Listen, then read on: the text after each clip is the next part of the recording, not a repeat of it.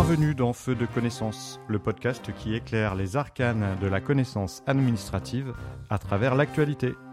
Alors qu'Emmanuel Macron a récemment déclaré vouloir accélérer l'exploration de l'hydrogène naturel et investir 7 milliards d'euros dans le développement de l'hydrogène décarboné, voire renouvelable, d'ici 2030, des scientifiques annoncent avoir trouvé en Lorraine ce qui pourrait être le plus gros gisement d'hydrogène au monde. Feu de connaissance s'est posé plusieurs questions à ce sujet. Que sait-on de ce gisement? Qu'est-ce que l'hydrogène blanc? Et que désigne l'hydrogène noir, gris, jaune ou vert? Enfin, quel est le principe d'une voiture à l'hydrogène?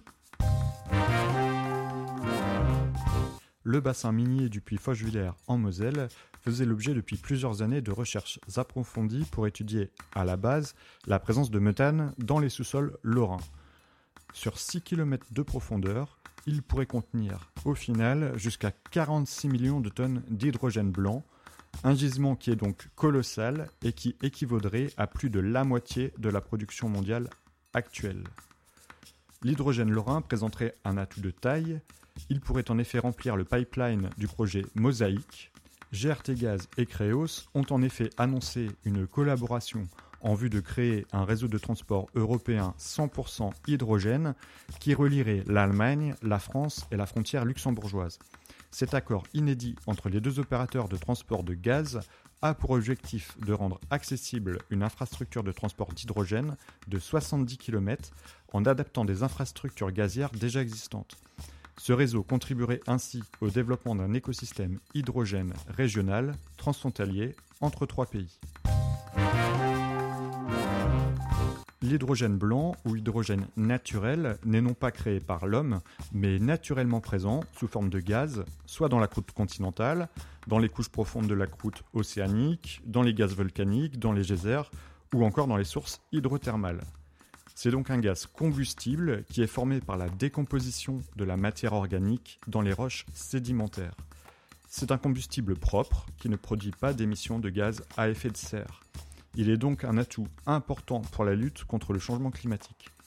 À ce stade, quelques rares gisements sont exploités dans le monde et il faudra sans doute quelques années pour quantifier et organiser une exploitation à plus grande échelle.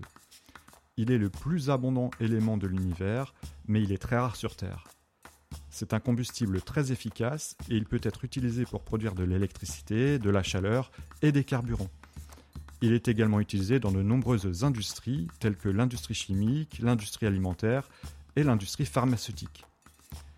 La particularité de l'hydrogène blanc est qu'il ne nécessite pas de source d'énergie annexe pour être produit, puisqu'il est déjà naturellement présent dans certains sols où il se génère quotidiennement grâce à l'interaction des roches et de l'eau. Selon le gouvernement, son extraction coûterait 2 à 3 fois moins cher que celle nécessaire à la fabrication d'hydrogène gris.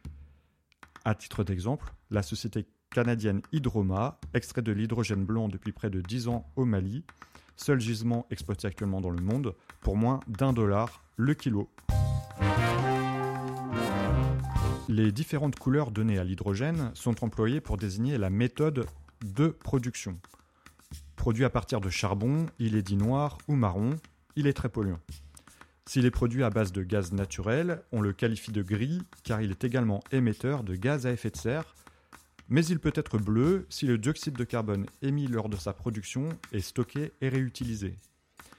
L'hydrogène peut être aussi produit grâce à l'électrolyse de l'eau. Si l'électricité utilisée pour alimenter l'électrolyseur provient du nucléaire, il est dit jaune ou bas carbone.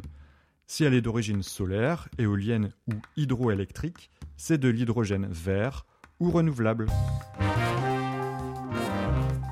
Un exemple d'utilisation, la voiture à hydrogène qui est actionnée par un moteur électrique. Il va produire lui-même l'électricité dont il a besoin. Le véhicule transporte sa propre centrale de production d'électricité qui transforme le plein d'hydrogène en électricité. Dans une pile à combustible se déroule un processus appelé électrolyse inversée au cours duquel l'hydrogène réagit au contact de l'oxygène. L'hydrogène provient d'un ou plusieurs réservoirs dans le véhicule, tandis que l'oxygène provient lui de l'air ambiant.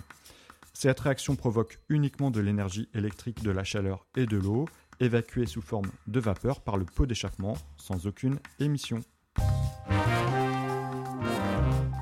La filière de l'hydrogène devrait créer plus de 100 000 emplois d'ici à 2030. Les profils d'ingénieurs sont actuellement les plus recherchés, mais des recrutements de techniciens et d'opérateurs seront rapidement nécessaires pour assurer l'exploitation de la maintenance des installations.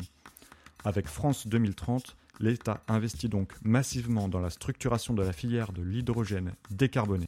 La France pourrait donc bien devenir un des leaders mondiaux dans ce domaine.